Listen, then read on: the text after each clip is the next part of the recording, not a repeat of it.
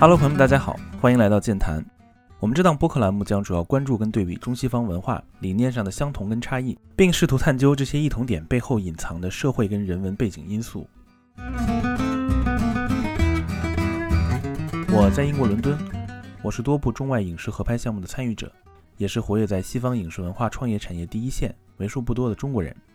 每天的工作生活中，我浸泡在不间断的英文语境里，参与着西方世界的社交聚会。近距离观察着西方文明和价值体系的运转轨迹，偶尔也会碰到西方人因为对东方文化习俗的无知引起的傲慢与偏见，但我从不回避沟通，也不放弃表达，希望求同存异，思辨出真知。在反全球化潮流盛行的当下，东西方之间的交流、理解和包容，比以往任何时候都更加稀缺和重要。希望把我的所见所闻所想在这里分享给大家。跟你们从多角度探讨中外电影、文学、戏剧、艺术等领域最新鲜有趣的话题。我还将不定期的邀请英国和中国影视文化传媒行业的前辈跟朋友们，用中国新一代年轻人的不羁态度和全球性的包容眼光，为你们带来有趣也有料的内容。让我们开始这一期的健谈吧。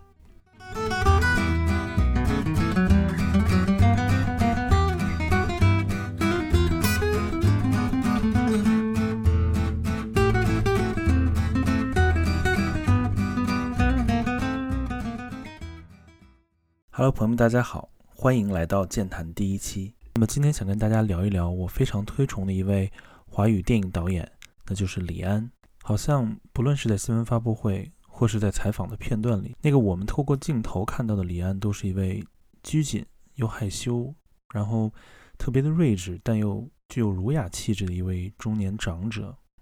但我认为啊，就是这个男人，他打破了中西方文化交流的次元壁。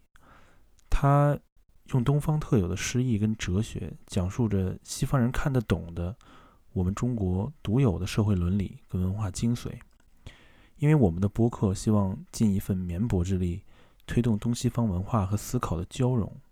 而李安无疑是我们可以学习跟借鉴的一位先行者。我认为他可以说是中华文化在国际舞台的一位代言人，而且凝聚着他的思考跟。艺术造诣的影片也在国际舞台上收获了无数的奖项，他也得到了至高的个人荣誉。他拿了两次奥斯卡金像奖最佳导演，这个是华人中绝无仅有的。还凭借《卧虎藏龙》拿了一次奥斯卡金像奖最佳外语片奖，这目前为止也是中国所有华人导演里面的独苗。他还有三座金球奖，三座英国电影和电视学院奖，就是 BAFTA。他还拿下两次。柏林金熊奖也是全球目前为止唯一一位手握两座金熊奖的导演，所以要说起硬荣誉的话，他在咱们中国电影界就好比是迈克尔·乔丹和穆罕默德·阿里的一个级别跟地位了。那么是怎么想起要聊李安这个话题呢？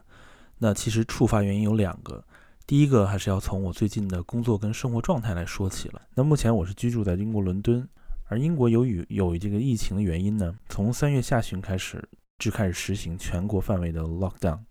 直到目前为止也没有解除封锁的状态，所以说难得的比以往有了很多在家自己的时间。那么除了合理安排工作跟健身之外，我就有了大把的时间拿来尽情的主动去摄入一些自己之前没有时间去设计的一些知识跟信息，就大量的阅读，然后看电影等等等等，非常的 self-indulgent，然后就感觉外国导演的片子。看多了，看久了，就越发的有点思乡。然后无意间想到了曾经在大学时期看过李安的《父亲三部曲》，然后其实当时也不怎么记得了，嗯，关关于剧情啊、故事什么的，只是记得蛮感人的。所以现在想着，反正有这个档口，然后呢，就开始沉浸式的连着把这三部都给看完了。其实，在看之前呢，还想着。凭借自己的这个逐年增长的阅片数量和这些年，呃，在工作场所上习得的这些电影的专业知识跟经验，肯定会觉得会不会看不下去啊？因为这毕竟是李安的这个生涯的前三部作品啊，也是在九十年代初期跟中期完成的，所以说是不是还还会显得特别的过时或者比较稚嫩呢？但是整体看完之后还是不禁感慨啊，李安的作品还是真的经得起推敲的，故事也足够令人回味，而且冲突也更是没话说。尽管当时的这个拍摄技法、这个制作的水准显得比较稚嫩跟生涩，呃，而且当时选的这些年轻演员，比如说像啊王伯昭啊，就是《推手》里面的这个男二号。演这个狼雄狼叔的儿子，他也是我觉得，呃，应该我们这一代在在这个《西游记》的影响下长大的孩子们，应该都会有这种印象，就是他是里面的小白龙，也是当时剧组里面，呃，薪资最高的演员，是那个杨洁导演的最爱，所以王伯昭也是，我当时没想到他怎么会出现在《推手》里面，嗯，但是像他，包括赵文轩，赵文轩也是这个喜宴的男二，演这个狼叔的儿子伟童，那么。他这个也是他自己职业生涯的处女作，而且他是呃，我记得应该是他寄了自己的一一盘录像带，寄给了李安，然后去想要远程的试镜，最后李安还是看上他的这个青涩，啊，最后选用了他。包括当时的吴倩莲啊，也都是显得非常的稚嫩。然后呢，但是老演员们我真的是非常喜欢，你像嗯这个郭亚雷还有王来都是。真的是老戏骨，非常的有味道、有韵味。当然，我最喜欢的还是狼兄狼叔了，他也是贯穿着三部电影的父亲形象。而用李安自己的话说呢，他说是不论中国大江南北、两岸三地哪个族群亚洲人、西方人看到狼叔的脸，都觉得他像中国父亲。无论我挖掘表现他哪一方面，都很中国。他也不要做什么。但是中国五千年来的压力好像都扛在他身上，同时他的内在又自然流露出一种幽默，这很契合。所以我在看的时候也是这种感觉，因为只要是狼熊的那一张就是充满了皱纹的那一张沧桑的脸出现在镜头里，他也不用过多的说话，也不用做什么这个剧烈的动作或者表情，只要就是紧锁眉头，啊，眯起眼睛，微微的叹气。啊，类似的动作就能勾起很多人对自己父亲的回忆。所以我在观看这三部电影的时候，还有一个观感就是说，好像面子还有尊严这些关键词呢，是我们整个中国，嗯，父亲这个代名词的命门。然后，其实我在看一些报道的时候，发现李安当时在拍《喜宴》的时候，他自己也坦诚自己有一种这种负罪感。因为他自己说，他觉得他书没有念好，然后呢又爱搞戏剧，完全不是我们的这个普遍的亚洲父母想让我们从事的这种医生、律师的职业。包括一个很有趣的事情是，在一九九三年，李安的第二部作品《喜宴》，当时获得了柏林金熊奖，但是也是一个非常好的一个荣誉了。那么当时李安的父亲就建议他可以转行了，意思就是说你已经到了你人生的巅峰了，而且不就玩玩就行了嘛，已经证明你有这个能力，但你当个当个兴趣爱好就好了。啊，那么赶紧回去务一点正业吧。所以我个人觉得，其实李安生涯前期的创作的原动力是来源于父亲对他的误解，以及他渴求的那种认可啊，迟迟没有到来。所以说他心里是怀有着埋怨跟叛逆的。为什么说叛逆呢？嗯，其实你仔细去看《推手》跟《喜宴》，就是前两部作品的结局，就可以看得出来。嗯，其实尽管两个孩子都是非常有孝心，愿意去尽孝道，对父亲非常的在乎，但是最终的结局却是两位老父亲做了妥协，做了让步，而孩子们得到了最终的幸福。所以，尽管是扮演着一个至高无上的一个严父形象，但是如果大家仔细看的话，其实狼兄狼叔所饰演的都是进入暮年的中国父亲，所以他们其实已经离他们年轻时候的风光。强势、特别刚强的那一面渐行渐远，而而面对着随时都有可能到来的衰老还有孤独，呃，在喜宴里面有一个镜头我记得非常清楚，就是当伟彤上到二楼的房间想要叫父亲下楼吃饭的时候，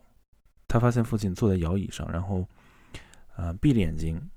然后一动不动，他甚至上去用手摸了摸父亲的鼻息，看他有没有呼吸。其实我觉得这是一个非非常好的一个象征主义的手法，就是其实表达着伟彤有那么一点点希望自己这个保守的啊不理解自己的老父亲赶紧归西啊，但是而郎雄所饰演的那种形象呢，包括他当时那种状态，真的就像是那个在喘最后一口气的，不仅是父亲形象，还有更多的是五千年以来压抑的中中华中华民族或者中国文明的一种封建礼教和一种传统观念吧。所以，当最后两个结尾都是更加的宽容和开明的时候，其实我觉得李安他对不光是自己跟父亲的关系，还有对中国文化，包括中国的。五千年封建礼教的孝道，这种甚至叫愚孝的一种状态，有了一个更好的期待。虽然现实中，啊不一定所有的形象、所有的故事都会是这样有一个戏剧般的结尾，但是至少他是这么期望着。然后我想回到一开始跟大家聊为什么要选李安作为第一期谈论的话题的时候，说有两个因素。那第一个因素就是我刚才讲的，啊，疫情期间被封锁在家，那么。看到了父亲三部曲，所以有感而发。另一个呃有趣的一个触发原因呢，也是因为最近因为有不断的 Zoom 会议，能跟自己的同事啊朋友们进行交流。其实这也是防止在疫情期间，呃心理情况不断恶化的一种很好的解决方式。然后前两天跟嗯几位也是在英国影视界工作的同事，然后呢他们都是外国人，我们就聊到了一个很有趣的话题，就是你。认为谁是这个当今世界上最有天分的电影导演？那么我们都知道，其实李安并不被广泛的认为是一个呃纯天赋型的选手。包括啊，我看过许知远对他的采访，包括许知远对张艺谋也有同样的采访，就是他问到两个导演同一个问题，就是你认为你是天赋型的吗？两个导导演的答案都是说，我认为我不是。而且张艺谋的原话是说。他他说，他认为他跟李安都是属于那种老黄牛类型的，不断吭哧吭哧拍部片子特别难，然后特别艰辛啊，每部片子都用尽了全力才能拍得出来那种。然后两个人都共同的指出，王家卫是他们心中的天才型导演选手。那么我也在想，那么天才的呃，到底什么算天才呢？那我想，其实就像我们啊上学的时候的偏科选手一样吧。呃，每个班都会有几个同学，他们的语文或者数学或者英语特别好，啊，那可能因为那个科目好，就花了更多时间学习那个科目，因为太喜欢了。所以在这个时候，其他的科目往往会成为短板，甚至会成为升学考试时候拖后腿的拉分项。所以我在想，王家卫之所以被称为天才的选手，是因为他拍自己的王家卫风格的叙事，跟他的镜头的掌握，跟他电影整个画面的美感。啊，以及他讲故事的方式是他独特的，而且啊屡屡奏效。就像我觉得吴宇森也是这样，拍自己的浪漫美学啊，不管是这个嗯，在香港跟周润发合作的那一系列，从《英雄本色》到《继续双雄》，然后《纵横四海》到转战好莱坞以后的变脸，包括《断剑》等等影片，其实都树立了一个他特别会讲的主题，就是双男主。然后双雄对决，男人之间的惺惺相惜、亦敌亦友的一种关系，然后把各种枪战跟打斗的这种血腥暴力画面极度的诗意化、美学化，然后用咱们东方式的那种长镜头，还有多变的这种视角，包括他自己在电影里最常用的几个意象，比如说像教堂，然后忽明忽暗的烛光，然后啊教堂圣洁的白鸽被枪声惊醒，然后呃惊作一团，乱飞一片。然后还有圣母像洒上了鲜血，然后庄严中透着一丝凄凉，等等。其实我看吴宇森的采访，他讲他是一个非常发烧的音乐剧电影迷，所以其实我觉得他自己的角色，包括他在电影里倾注的一种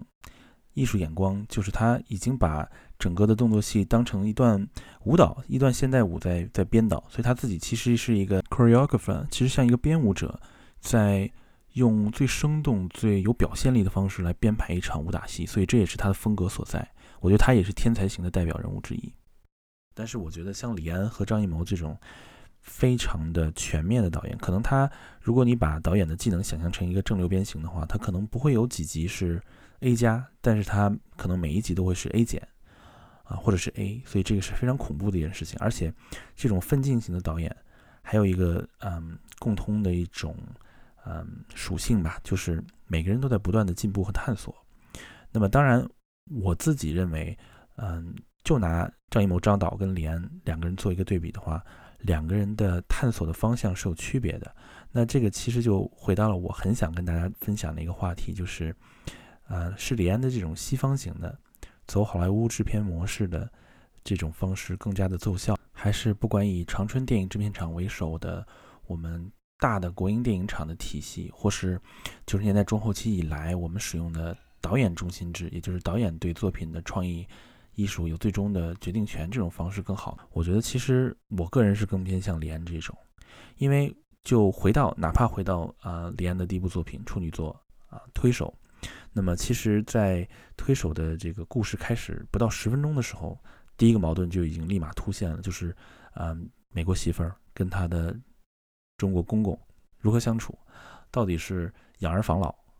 这种天伦之乐的这种中国的传统观念能更占上风，还是说西方的那种敬老院文化，就是我把我的父母送到敬老院，并不是一种。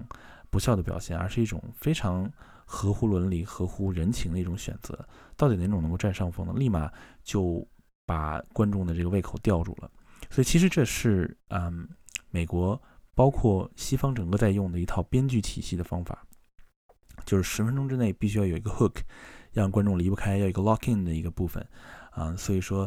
可以看得出来，李安是非常在意剧本的，嗯，文本的创作的，包括。啊，我们之前总在网上听段子说，李安之前六年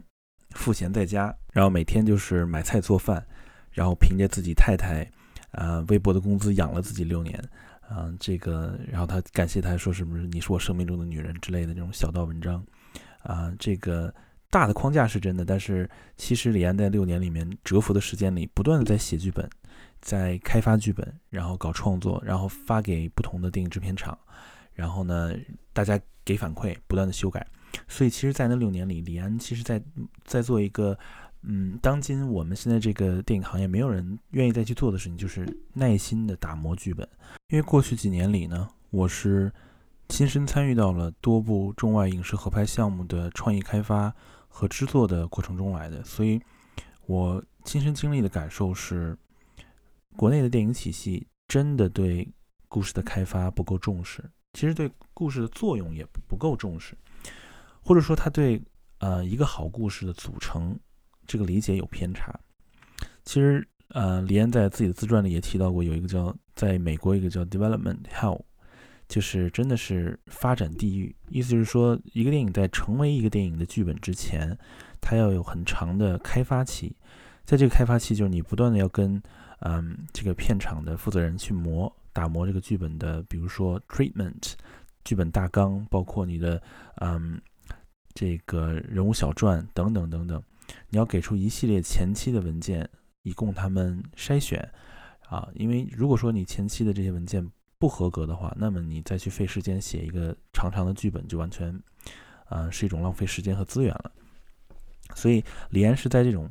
非常严格的工业体系，就是没有什么关系或者什么呃体制的帮忙，就是你写的好，你就可以被呃绿灯会通过；你写的不好，那么你就只有继续回去重改或者另选话题、另选主题的一一种命运。所以李安其实做了这个苦工，然后经过了这个量变，我觉得引起了质变，因为呃包括推手跟喜宴两个剧本，其实都是李安在这六年中完成的，而且也是。两部影片拍摄的机缘都是因为这两部电影的剧本，李安自己创作的，然后发到了这个台湾当时新闻局举办的一个编剧大赛，然后分别获得了一等奖和二等奖，所以才有了台湾新闻局，包括后来他的贵人之一徐立功做他的制片人，然后呢鼓励支持他拍出这两部好的电影，才有李安职业生涯的开始。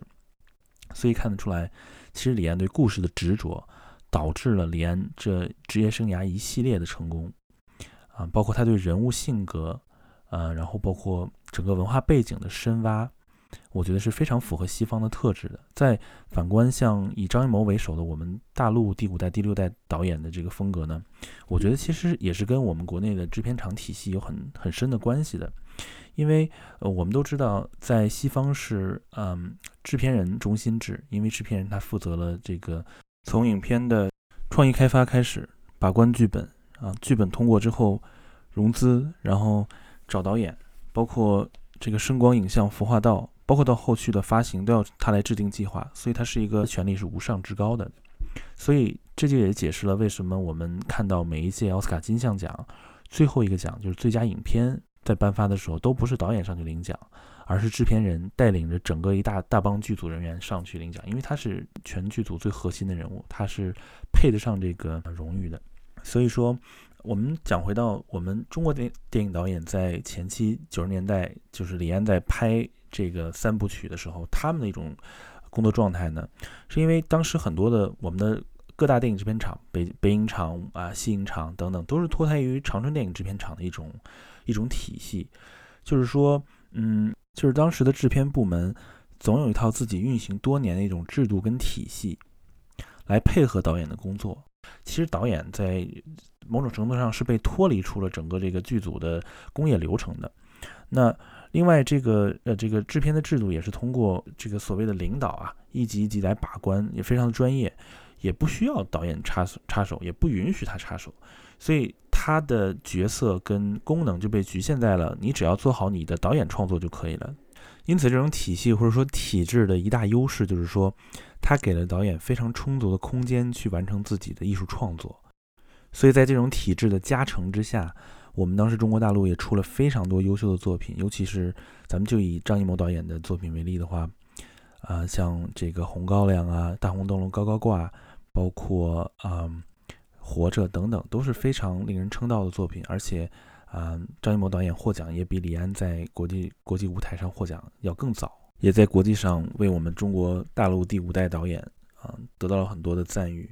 然后包括对李安的两次，第一次是《喜宴》，第二次是《色戒》，获得柏林金熊奖，都啊张艺谋都给出了很大的帮助，因为他一次是。嗯，评委一次是主席，所以说其实也是一段佳话吧。所以到九十年代中后期，我们的国营电影厂慢慢的解体之后，呃，我们中国其实一直没有形成非常健全的、有经验的、成熟的一种电影工业体系，导致其实后期我们有非常多有才华的导演，像。啊，张艺谋、陈凯歌等等等等，其实没有好的工业体系去衬托或者依托他，给予他应该有的这个制片的助力，所以导致，嗯，这个这些导演们后期的创作有时候也会有一些乏力的情况。其实从另一个角度，我也想讲，因为我觉得刚才也讲到李安对啊剧本、对故事、对编剧的执着，那么其实也是因为这两种不同的工业体系、两种不同的路子。也导致了李安跟我们中国大陆本土导演的，嗯，继续探索的路也是不同的。那比如说，那就再拿张艺谋来举例子的话，他其实也是更加越来越个性了。我觉得越来越玩的越欢脱。嗯，怎么说呢？比如说上一部的那部电影《影》，其实很多人看完之后觉得哇，真的很美啊，我们那个国墨美术风，然后呢，非常的有意境。然后也真的让这个让人感受到张艺谋的这种艺术境界之高，但是更多人表达的是故事看不懂，嗯，比较复杂。那么其实我觉得，嗯，张艺谋其实他自己呢，对于这个故事的选择是比较偏向于这种非常主观化的这种零散、零星式的这种叙事方式啊，他不是很执着于这种三段式或者说比较传统的一种讲述故事的方式。然后呢，他也是不断的在从这些。嗯，传奇啊、纪实啊、诗意之中寻找一些叙事的方向啊，也是不断的在转变。他也会嗯，用这种主观介入的这种叙事角度来编织故事，然后用单线条啊，集中的表达一个主题，然后用大量比如这种象征型的这种啊意象来弥补一些由于这个故事比较单薄造成的一些缺失。因为张艺谋本身也是摄影出身，所以他对色彩的运用和把握，他对镜头语言的掌握是远超于同类其他导演的，这也是他的个人风格之一。包括他在自己电影里对中国元素和意象的把握也是非常令人称道的，他也被大家尊称为国师。所以在跟他比较的时候，李安的这种西方啊大工厂风就显得更。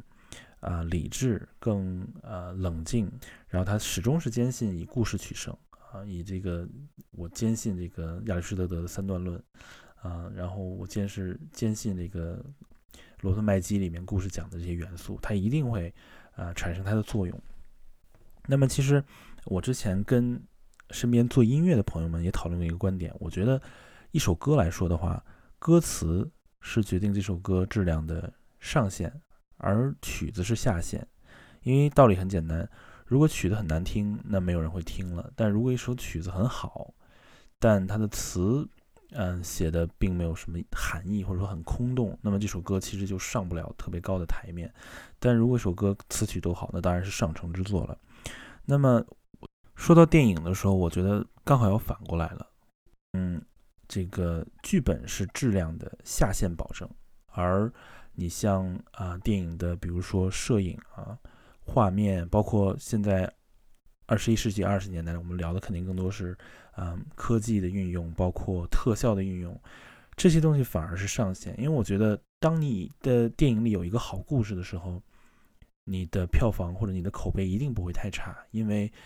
现在这个世界，现在这个时代，能把故事讲好的、讲得清楚的人真的太少了。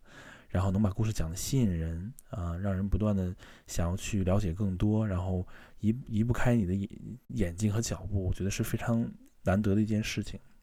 然后，如果你在有好故事的前提下，有一个更好的摄影的把握，然后更好的一个嗯。色彩的运用，包括嗯对科技和特效的一种使用，那我觉得是一个特别好的事情。所以说到底，我个人来说是非常偏向啊一个电影导演，更像是一个讲故事的人。所以说，我觉得导演要有很强的文本创作能力。如果自己操刀剧本的话，所有的嗯元素、所有的细节，你自己都能做好很好的把握。那么一个好的，嗯，DP 所谓摄影指导，其实放眼整个全球跟好莱坞，还是有非常多优秀的，呃，存在的。所以说，只要有一个好的剧本、好的故事啊，因为这个好的故事得到了六大厂牌的绿灯委员会通过，拿到了好的预算，那么当然就可以雇得起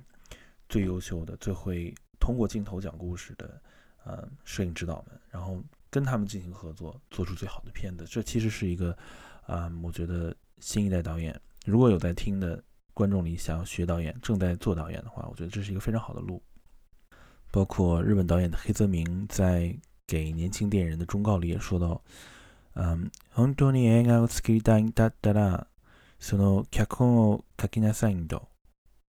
意思就是说，如果你真的想做一名优秀的电影导演的话，那么没有别的捷径可走，你就必须得沉下心来，本本分分的一个字一个字的敲出你的，啊，想要拍摄的剧本。所以，我们再来看张艺谋导演的作品，其实他比较成功的电影都是依托于一些非常优秀作家的改编剧本，比如说像余华、像呃莫言，包括后期的刘震云，还有严歌苓等等。当一旦脱离这些优秀作家的好故事、好文本，那么其实你像陈凯歌导演的《无极》就是一个很好的证明。没有一个好故事，即使你用再绚丽的特效、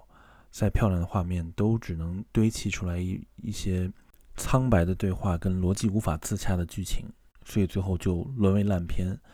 被大家所遗忘。其实我对李安的评价绝对不是只褒不贬，因为他最近的两部作品。比利林的中场战士和双子杀手，说实话，我个人都不是特别的推崇，因为我觉得当一个导演发现了自己最能吸引观众并且最拿手的嗯技能之后，就应该加以很好的应用。但啊，李安可能是因为出于自己对技术的好奇和喜欢，他最近这两部电影在技术上面的，我觉得侧重点有点放的过多，导致尤其是最新一部双子杀手。他的故事剧本其实，这个我们在业界很清楚。这个剧本我自己也看到过，因为真的传的太多了，没有导演愿意接这个锅。但是李安就非常实在的，用非常优优秀的科技水准拍了一部，嗯，不好的故事。所以其实这也是我没想到他会做这样的选择。但是反观呃我们中国导演这边呢，我个人觉得，嗯，整体来说就真的像中西方的。文化和哲学的差别一样，西方更务实，更脚踏实地，更稳，然后其实也显得更笨拙一点。但东方就是更飘渺、更虚无、更玄。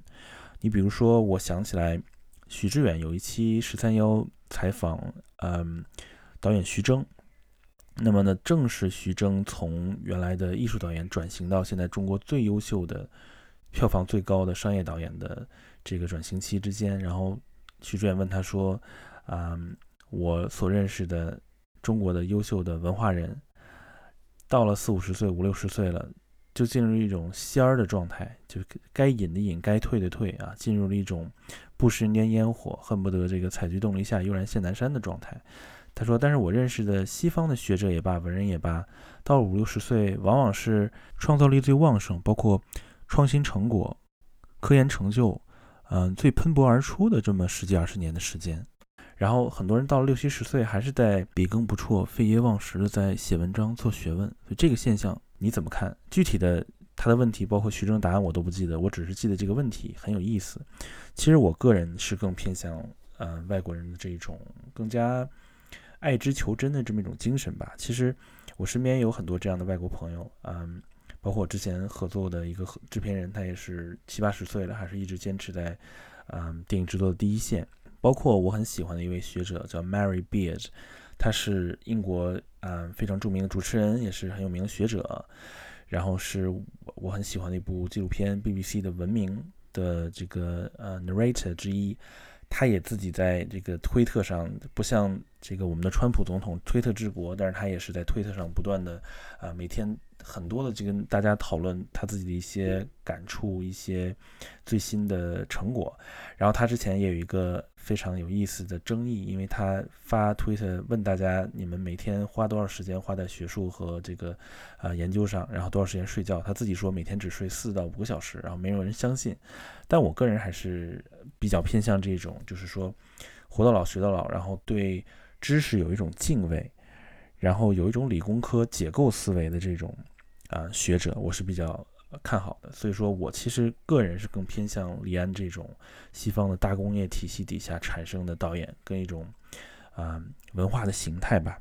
但可能也也许是因为我的年龄所致，火候还没到，道行比较浅吧。这个我也欢迎大家来跟我一起讨论。还想说一点，就是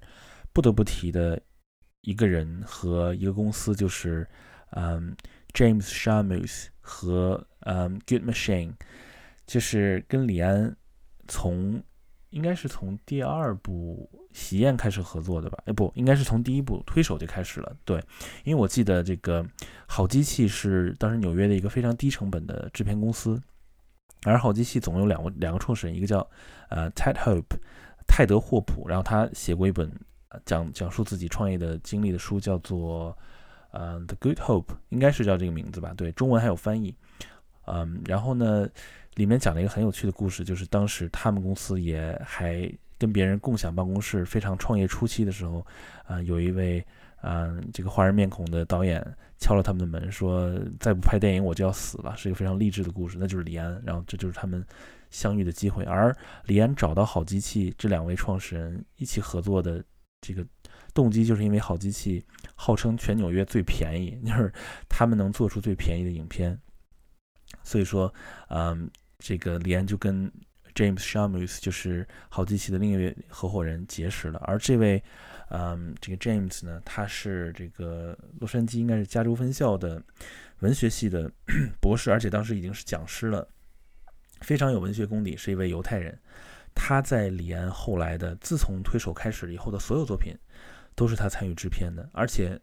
很重要的是，这个 James 呢还一直参与在李安的所有的，呃，从推手开始所有剧本的创作当中。这个是非常重要的，这也是一般的不管是中国还是西方的制片人都不干的活儿。但是因为 James 他有文学功底，而且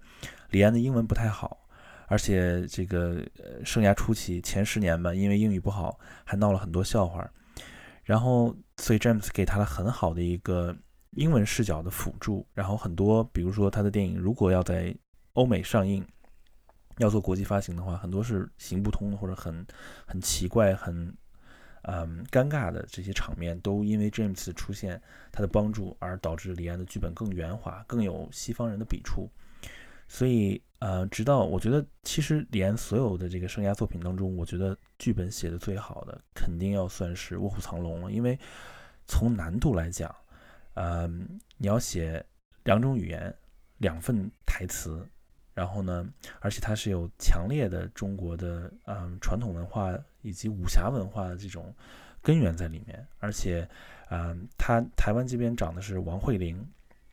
也是非常出色的一个编剧和作家，然后嗯，英美方面找的是 James，然后他自己也一起写，所以三个人不断的去探讨，不断的碰撞，出了一份我觉得真真的是代表嗯中国古典文化在西方化，就是怎么讲？我们的中国古典文化博大精深，这也远不是李安或者 James 能够代表的。但是，你要讲一份让别人听得懂的，呃，作品是很难的。因为我觉得，如果真的把咱们比如说道家老子跟庄子的思想，包括啊孔子的思想拿去给外国人讲，真的不一定听得懂。但你怎么样把这种道德的观念和这中国人民生活的一种。啊，默认的一种法则和原则，以及原来那个江湖世界里面的各种勾心斗角，通过故事的形式，有趣的、啊生动的、活泼的、有美感的展示给全世界的观众，并且让他们喜爱，这个是非常非常难的。我觉得李安做到了，嗯，这也是我觉得目前为止最成功的一部，呃，外语片。而且我们也知道，美国人是没有习惯看字幕的，所以说。嗯，《卧虎藏龙》是一个伟大的成功，而且在李安的自传里，他也写到，其实他自己在拿了金球奖的最佳导演之后，是非常期待想要拿2001年那一年，嗯的最佳导演奖。这个是我没想到的，我没想到李安这个呃温文尔雅的外表，呃这个这个隐藏之下，内心还是非常骄傲的，所以我觉得他是值得的。而且《卧卧虎藏龙》还有一个非常牛的荣誉，就是他是。呃，美国所有有史以来所有外语片里票房最高的，啊，然后第二名好像是《英雄》吧，然后《美丽人生》，第四名是《寄生虫》，好像目前为止。所以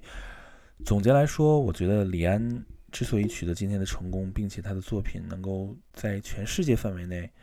啊，尤其是他以华人文化内核，嗯为中心的作品，能够在全世界范围内被各民族、各肤色的人认同，这是一个很伟大的。呃，成就真的不得不给他一些 credit。然后，即使他英语没有那么完美，他也不是一个 A B C，他不是一个香蕉人，但是他把自己对人性的观察，他的细腻，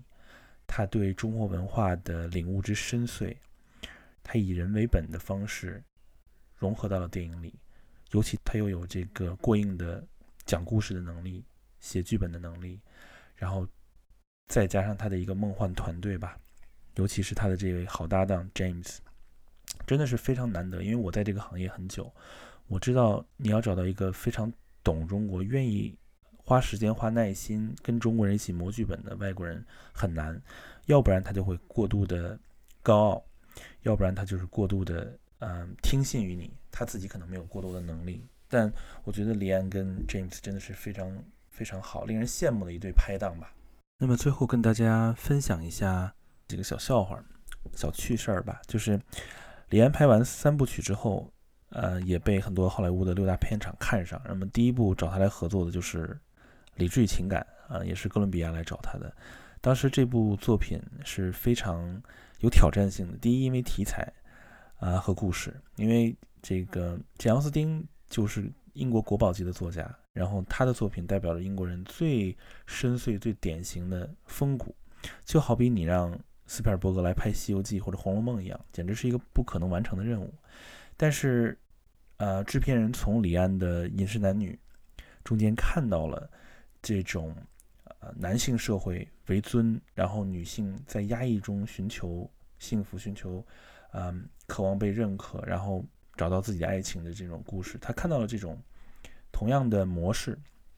所以他邀请李安，然后李安也，呃，斗胆接受了。那么当时这个电影有全球最火热的男明星啊，所谓的 Hot Throb，嗯，这个休格兰特，还有全英国最最受欢迎的才女艾玛汤姆森，而且她是两年前刚刚凭借《霍华德庄园》获得了。奥斯卡金像奖最佳女女演员，所以是一个非非常高的荣誉，也是非常优秀的才女。到现在为止，还是活跃在英国影坛的第一线，算是一姐吧。当然，Judy Dench 是 Dame Judy Dench 是一姐，她是算老二吧。那么，她自己改编了简奥斯汀的剧本，变成了一个现代人听得懂的剧本，啊，也更适合电影语言来表达。那么还有当时的十九岁的温斯莱特，就是后来的嗯《泰坦尼克号》里面的 Rose，所以整个是一个全明星的阵容，而且是一个那么强的嗯具有文学性、英国文学性的作品。那李安刚开始指导的时候非常的慌，因为他英语不好，而且我们也知道在。嗯，美国待久了，你的你的英语就会比较短平快，非常的呃实际，非常的实用。但来到英国之后，更多的就是你要有复杂度，你要有难度，你讲的话要动听啊，才能受到尊重。所以当李安一开始跟艾玛在对戏的时候，他就被艾玛的这个才华所折服。他他的这个自传里也有讲，他说我没有见过一个演员有那么样的完美，就是他处理的每一句话，他接人待物的每一个动作，每一个表情。都是到位的，非常得体啊！但是呢，这压力也很大，因为这个是这个大才女、大演员，他碰到这个演员的时候非常的棘手。然后呢，刚好第一场戏就是艾玛在在演自己作为姐姐的一场独白。然后李安听完之后，给了艾玛汤姆森两个评价：第一个是 this is quite boring，太无聊了，你演的太无聊了。这个艾玛的信心就受到巨大打击。第二句话就是。Emma, try not to look so old。你想，当时艾玛汤姆森虽然也是三十岁，但是还是很漂亮啊，英国的一枝花。听见这个话以后特伤心，然后下了戏跟翻译跟李安再去讨论，才知道他的意思。这也是后来这个呃《哈利波特》里面斯内普的扮演者 Alan Rickman，他也是英国最著名的声优啊，这个声音也是被所有男生羡慕的。他在一个视频里面解释到李安这句话的意思到底是什么，我也给大家来揭个秘。他对艾玛说：“啊，try not to look so old。”他的意思就是说，try not to be so knowing Just hold on to your innocence，就是不要演的那么的老熟，要显得更纯真一点。而且为了帮助嗯艾玛找到这种。纯真平和的感觉，他还教艾玛在片场练太极拳，简直是把推手的那那一套又带来了这个英国的片场，而且还受到了艾玛的欢迎。然后，另外他在这个导戏导这个温斯莱特的时候，温斯温斯莱特特别像当时的章子怡。啊，章子怡当时刚来这个卧虎藏龙剧组也是十八九岁吧，刚刚演过张艺谋导演的《我的父亲母亲》。但是其实还是非常稚嫩的一个没有什么表演经验的女演员，所以李安在凭借《卧虎藏龙》当年拿到英国电影学院奖的时候，啊，是刚好是凯特温斯莱特帮他颁奖，所以李安当时现场拿了奖以后非常激动，因为凯特温斯莱特在现场就不断的惊呼，然后特别开心，甚至要流泪一样为为李安感到高兴，所以当时李安上场就感谢他说：“你让我想起我现在拍《卧虎藏龙》得了奖。”但是我看到章子怡，我就想起你。你们当时都是十九岁，然后对未来充满了不确定，但是你们身上对无穷的天赋可以挖。所以从这些细节可以看得出，第一，李安是一个他直面自己的问题，他的英语就是不好，然后他碰的这些大演员就是怵，但是呢，他总能找到自己的方法去啊驯服，或者说去跟这些演员进行很好的沟通，然后把自己的要表达的意思。啊，最终用自己的方式表达给他们，这其实我觉得体现了中国人的变通，就是我不一定要用你的方式去让你觉得我很优秀，但我一定会通过你能接受的方式，把我的想法和意志传达给你。所以，那到底他这一招奏不奏效呢？首先，这部电影票房上是巨大成功，而且获得了当年的奥斯卡最佳改编剧本奖，也是非常受到好评。然后再加上，呃，李安在自传里也讲到，在电影杀青的时候。所有的演员，包括啊艾玛汤姆森、休格兰特、凯特温斯莱特啊 Alan Rickman，还有这个 Hugh Laurie，就是豪斯医生的扮演者，通通上台啊为李安拍手唱歌。他们编了一首《李安之歌》。包括零一年，嗯，李安凭借《卧虎藏龙》提名英国电影学院奖的时候，他。来伦敦想要参加颁奖典礼的那一天，还被艾玛汤姆森邀请到自己家里去，专门亲自下厨给他做饭，然后陪他们一起逛伦敦城。其实我觉得这都说明，啊，李安的西方之路是成功的，啊，而且在这过程中收获了很多的自信，增长了能力，增长了见识，而且得到了认可。好，总结回顾一下，我们今天所探讨的主题是从李安导演的父亲三部曲入手，简单的回顾了一下啊李安这三十年电影生涯的一些作品，而且嗯对比我们中国大陆第五代导演，呃，尤其张艺谋导演为为例，啊，跟李安导演做了风格跟体制方面的对比。那么综上所述，我个人认为，想要成为一个优秀的。顶级的电影导演，我个人推荐的方式是从文本入手，先深耕自己的内容创作，写好剧本，然后不断的增加自己的修养。因为我总觉得，借用相声界的一句名言啊，电影导演的度应该是杂货铺，什么都应该有，因为你把控着一部电影全部的呃因素跟环节，你需要有对每个环节、每个体系。都非常充分的了解，所以一个导演的学习应该是没有止境的。嗯，我还是建议我们新一代的导演、新一代的呃影视工作者，尽量跟西方接轨，因为他们已经有了最先进的、最完整的、成熟的电影工业体系。我们没有任何理由不去学习跟借鉴，并把我们自己国家的电影做得更好、更优秀，并且不断跟西方接轨和交流。我始终认为，在当今的时代，如果中国想要文化走出去，那么一定不要放弃与外界交流的机会，不要放弃一切学习跟借鉴的可能。想要被理解的唯一途径，就是通过表达和不断的试错，在交流和沟通中发现对方和彼此的误解。我觉得我有信心，中国电影的下面一个十年一定会比原来更加灿烂。我们大家一起加油吧！